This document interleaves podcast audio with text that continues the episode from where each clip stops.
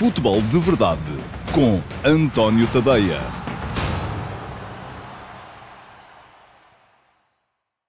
Olá, muito bom dia a todos. Eu sou o António Tadeia. Este é o QA, pergunta e resposta para sábado, dia 12 de setembro de 2020. Uh, uma emissão que vai centrar em cerca de meia hora, pouco menos de meia hora, as perguntas, as melhores perguntas entre as que não foram respondidas nos diretos do futebol de verdade desta semana, da semana que acabou ontem, sexta-feira, dia 11. Portanto, um, isto funciona conforme certamente já saberão.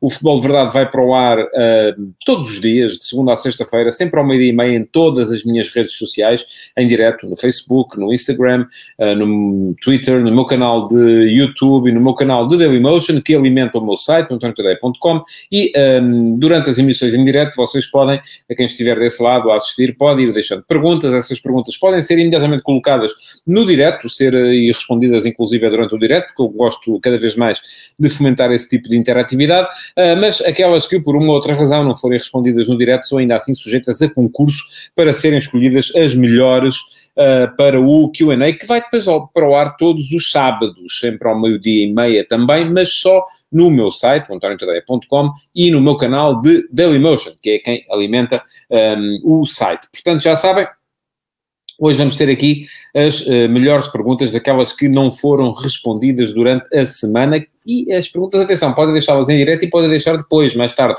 eh, porque elas continuam a ser eh, passíveis de ser submetidas a concurso e de entrarem na emissão de fim de semana do QA. Vamos então a isso eh, e começar a responder às perguntas para hoje. E começo com uma questão que vem do Ricardo Matias. Olá, Ricardo, muito bom dia, obrigado pela sua pergunta. E pergunta-me Ricardo, para si, qual a posição mais carenciada na seleção nacional? E ele deixa a opinião dele. Para mim, talvez seja defesa central, até porque para o Euro 2021 Pep e Fonte já serão muito velhos. Um, bom, eu acho que tem alguma razão uh, o Ricardo. Uh, enfim, hoje em dia já vejo a seleção a jogar mais com Pep e uh, o Rubem Dias do que com o Pepe e o José Fontes. O José Fontes está presente, é uma referência, continua a estar por lá, é sempre uma alternativa um, interessante, um, tal como há outras, de jogadores mais jovens, uh, sejam eles o Domingos Duarte, que também esteve presente nesta, nesta convocatória, uh, seja inclusive o Ruben Semedo, que com uma boa temporada um, voltou a entrar nas contas da, da, do selecionador. Portanto, há, há, ali malta mais jovem, mas que ainda assim uh, não está ainda uh, ao nível a que estão os uh, principais. Mas também, se pensarmos nisso, o Rubem Dias, antes de ser o defesa central que é hoje, também passou uma fase em que estava a tentar afirmar-se na equipa do Benfica e que, enfim, hoje em dia já é, do meu ponto de vista, absolutamente inquestionável a sua titularidade. Portanto, a questão aqui é sempre a deles poderem começar a jogar. Quando o parar, ou quando o Pep deixar de ser titular da seleção, com certeza que aparecerá alguém a jogar uh, uh, no lugar dele e, ao fim de algum tempo, já o Rubem Dias estará com certeza também com outro... Um, elan e com outra capacidade para enquadrar os mais, os mais novos e uh, Portugal voltará a ter uma boa dupla de centrais. Mas, uh, de facto, parece-me que essa é a posição para a qual Portugal está menos bem servido. Parece-me também que uh, há aqui algumas questões relativamente à lateral esquerda, porque o Rafael Guerreiro cada vez menos joga como lateral esquerdo no clube, cumpre bem a posição na, na, na seleção, ainda agora fez um, sobretudo contra a Croácia, fez um jogo extraordinário. Um, e depois há o Mário Rui, que enfim é um, é um, jogador que está sempre num patamar que me parece a mim um bocadinho mais abaixo.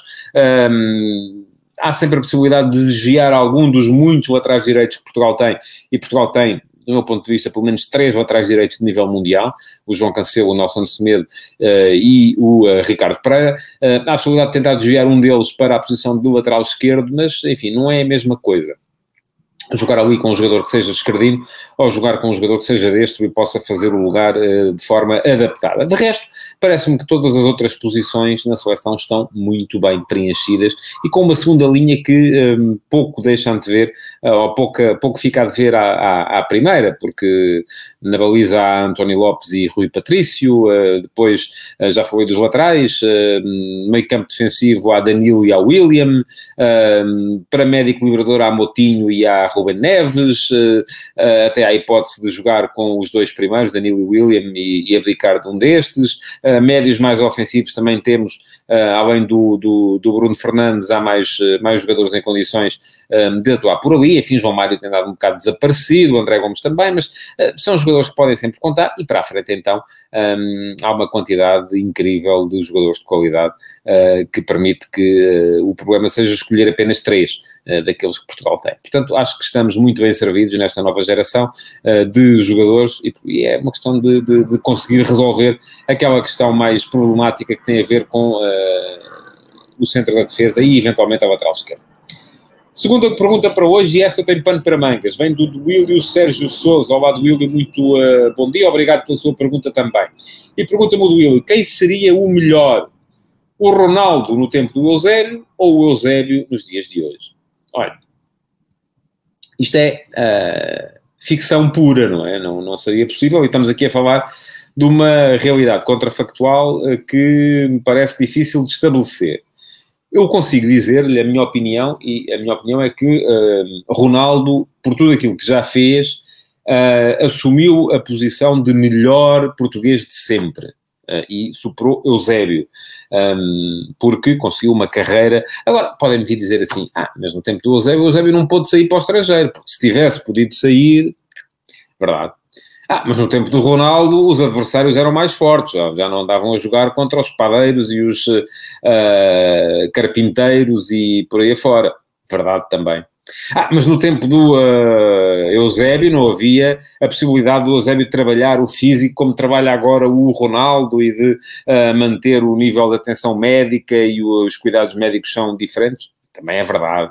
Mas depois também podemos dizer, ah, mas no tempo do um, Eusébio não se jogava tanto.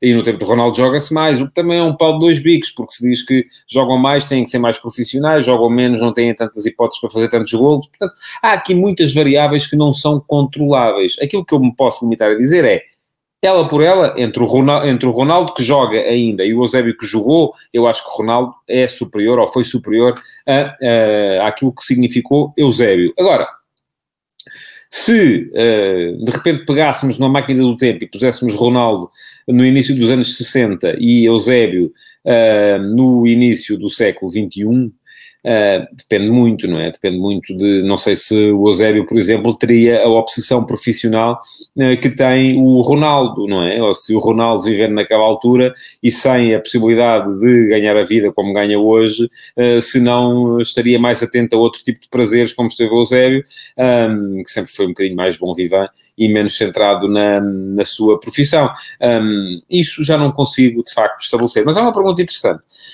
Terceira pergunta para hoje também tem versa Ronaldo e vem do Mateus Bastos. Olá, Mateus, muito bom dia, obrigado pela sua pergunta. Esta é uma pergunta que chegou através do YouTube. Uh, e pergunta-me Mateus: o recorde de Alidai é alcançável? E eu uh, falo de Ronaldo, portanto, Ronaldo está neste momento com 101 golos ao serviço da Seleção Nacional e está à procura de bater o recorde de Alidai, que tem 108 pela seleção do Irão e é o melhor marcador de sempre da história uh, de todo o mundo ao serviço de seleções nacionais. E a minha resposta para si é: não só é alcançável, como vai ser alcançado. Não tenho dúvidas nenhumas. A única possibilidade disso não acontecer é o Ronaldo de repente deixar de jogar na seleção. Porque se ele continuar a jogar na seleção, pelo menos durante mais um ano, e eu acho que mais um ano isso uh, vai, vai acontecer, até acho que vão acontecer mais dois, porque creio que Ronaldo ainda quererá uh, chegar ao Campeonato do Mundo 2022, um, tenho a certeza absoluta que ele vai superar os 108 golos marcados pelo Alidai através da seleção do Irão. Portanto, esta não é uma opinião, é uma convicção, porque não é possível ter opiniões sobre coisas que ainda não se verificaram. Mais uma pergunta para hoje, esta é uma pergunta dupla, vem, ou seja, são duas perguntas que estão relacionadas e eu optei por responder às duas um, ao mesmo tempo. Uma delas vem do Bruno Moreira, olá Bruno, bom dia, obrigado pela sua pergunta, que me pergunta o seguinte, um, com a venda do Fábio Silva o Porto ficou mais enfraquecido ou não? E pergunta-me o Gabriel Viana, também, uh, uma coisa que está relacionada, um, e obrigado pela sua pergunta também, Gabriel, e bom dia.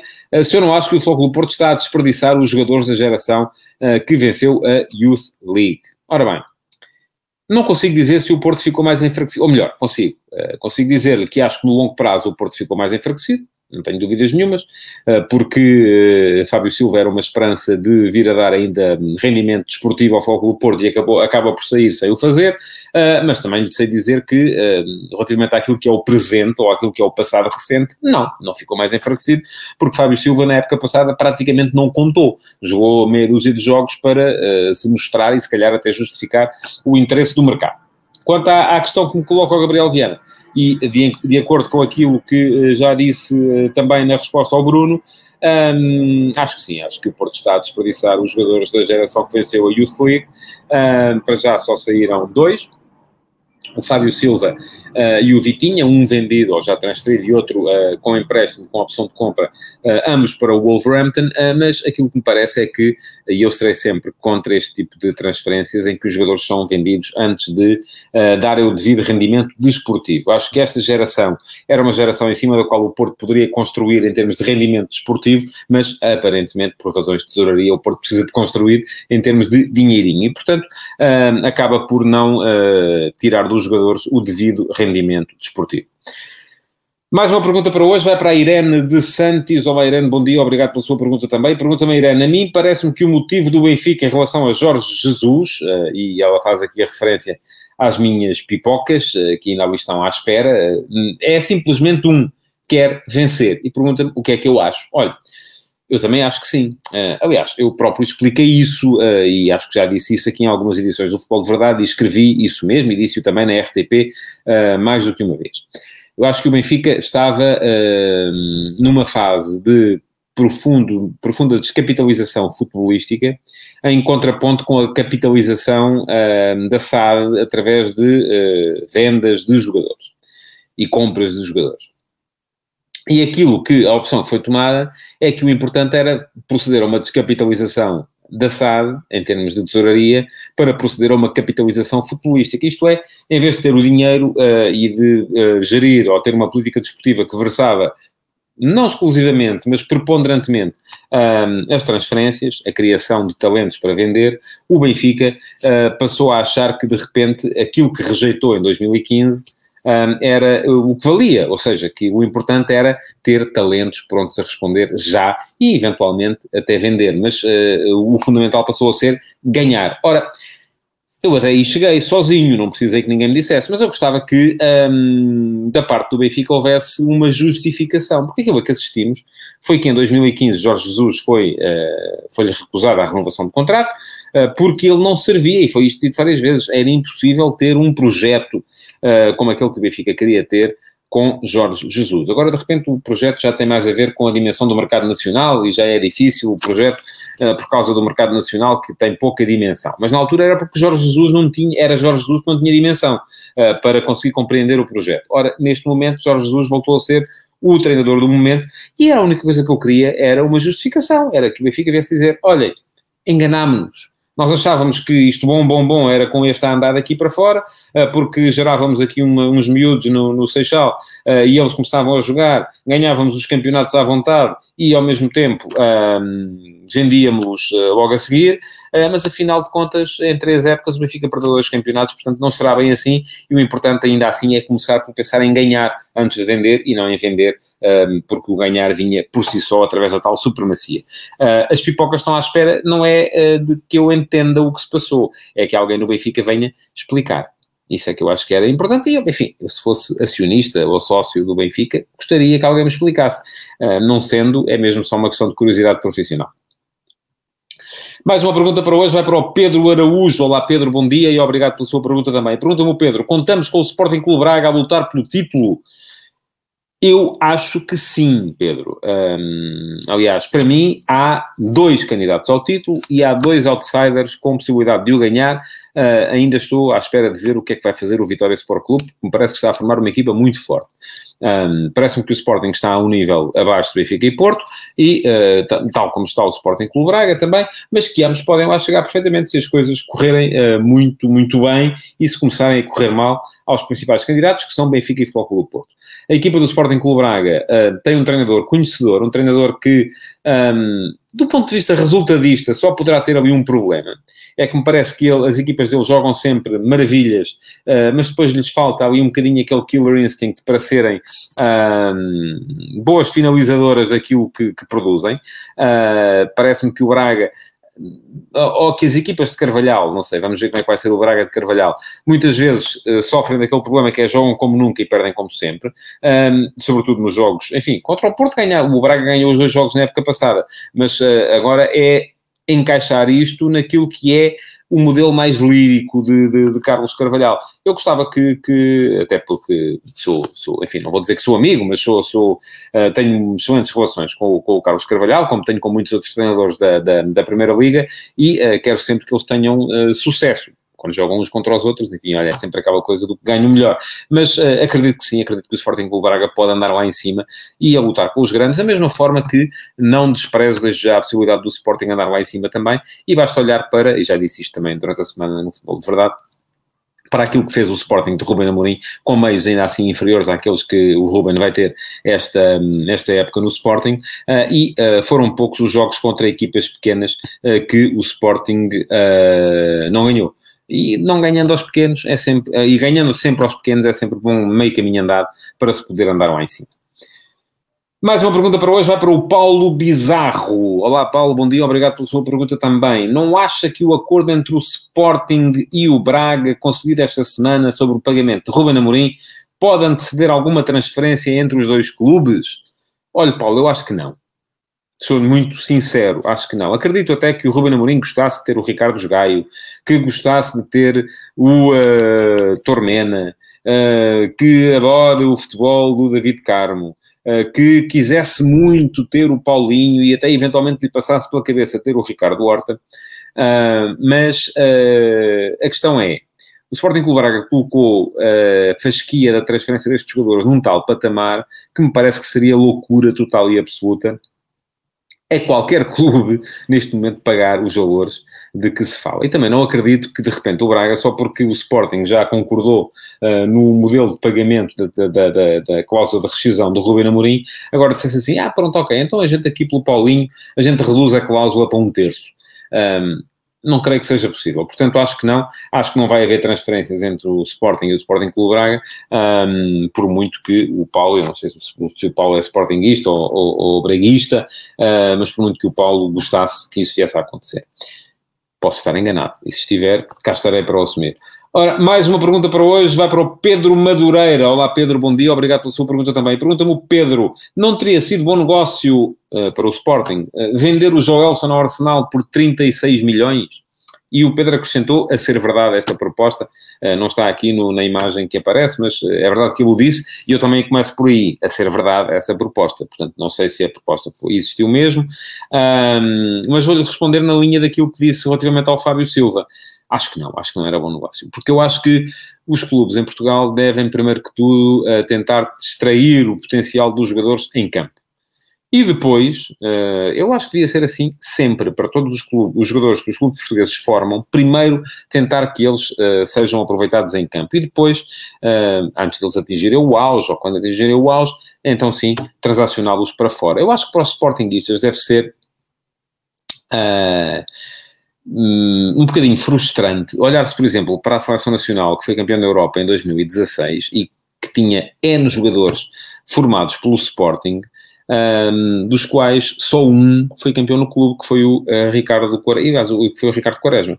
Um, porque todos os outros, estou a falar do Rui Patrício, estou a falar do Adrian, estou a falar do João Mário, estou a falar do João Motinho, estou a falar do Cristiano Ronaldo, enfim, é tudo gente que, uh, e mais havia o Nani, um, Cédric, uh, enfim, mais havia, não, não, de repente não consigo lembrar-me aqui, corro risco de falhar alguns e peço desde já desculpa, eu não tomei nota aqui dos nomes todos, mas estes jogadores eh, que foram todos formados pelo Sporting e de todos eles só um é que foi campeão em Alvalade. Eu acho que isto deve ser triste para os uh, Sportinguistas. Eu, na altura, via os Sportinguistas muito fãs a dizer ah, é a seleção dos Aurélios, porque são jogadores formados pelo Sporting. É pois está bem, mas uh, o que é que o clube ganhou com isso, não é? Em alguns dos casos nem as transferências foram boas, portanto, um, acho que o bom negócio é sempre manter os jogadores em que se acredita durante uh, mais tempo. E se se acredita no Joelson, então é mantê-lo ah, e depois então esperar que ele primeiro ah, dê rendimento em campo e depois então sim possa sair para outro clube. Faltam duas perguntas para o fim do QA de hoje.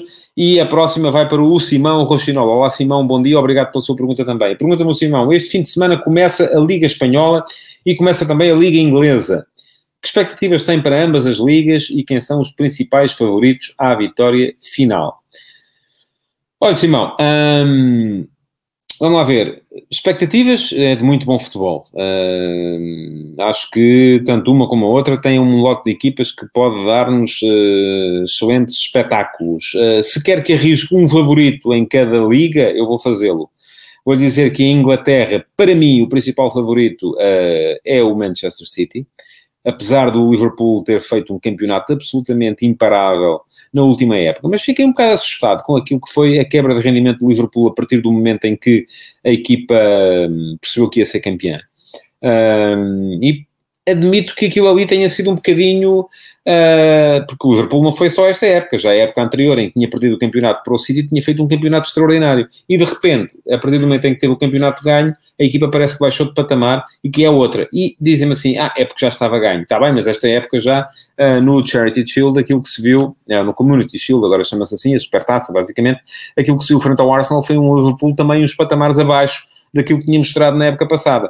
Uh, vamos ver que o Liverpool é que vem aí da mesma forma que uh, tenho alguma curiosidade de ver uh, o que é que pode render o Manchester United, mas parece-me que uh, o título irá para um destes três. Não acredito que. Enfim, o Chelsea está a formar uma equipa muito, muito forte também, e estou também curioso de ver se o Chelsea consegue intrometer-se, mas não me parece que Arsenal ou Tottenham consigam lá chegar, pelo menos com os plantéis que têm neste momento. Podem vir a reformular, a contratar muita gente, mas acho muito mais difícil. Portanto, para mim, favorito Manchester City, um, seguido do Liverpool eu diria, enfim, um, por esta ordem, uh, enfim, não, não, fiz as contas, mas eu diria 40% para o City, 30% para o Liverpool, uh, portanto já vamos em 70%, uh, 20% para o Man United e 10% para o Chelsea. Enfim, eu vou deixar aqui uh, 5% para uma surpresa do género Leicester, quando ganhou o campeonato aqui há uns anos. Já em Espanha, um, Acredito que o Real Madrid é favorito. Eh, eu acho muito difícil o Barcelona sair da confusão em que está neste momento eh, para ganhar títulos. Embora acredite que eh, Ronald Koeman é um treinador de uh, resultados imediatos, um treinador de, enfim, não é um gênio, uh, não é um Guardiola, um, ehm, não é sequer um Van Gaal, que é um treinador visionário, acho que não, acho que é um treinador que se adapta muito mais ao modelo do clube, uh, mas consegue também que o clube se adapte um bocadinho àquilo que são as realidades. Um, ehm, mas apesar de tudo, acho que o Real Madrid está um passo à frente, porque está mais, está mais estável. Acho que ao Real Madrid faltam algumas coisas para ser um colosso, Uh, mas com Zinedine Zidane está sempre mais próximo de ganhar do que de perder. E, portanto, eu diria Real Madrid favorito, Barcelona também no lote das equipas que podem ganhar o campeonato e depois uma pequenina margem para o Atlético de Madrid, que se as coisas correrem muito bem, pode eventualmente lá chegar. Não acredito que Sevilha, Valência, mais a mais na confusão que para lá está, ou qualquer outra equipa das Bascas possa chegar ao fim em condições de discutir o campeonato. Mais uma pergunta e é a última para hoje. Vai para o Paulo Ribeiro. Olá, Paulo, bom dia. Obrigado por esta pergunta também. E pergunta-me o Paulo: mais uma equipa que se inscreve no Distrital e se separa da SAD, no caso, o Fátima. Para quando legislação como na Alemanha, por exemplo? Isto está a ficar o Faroeste.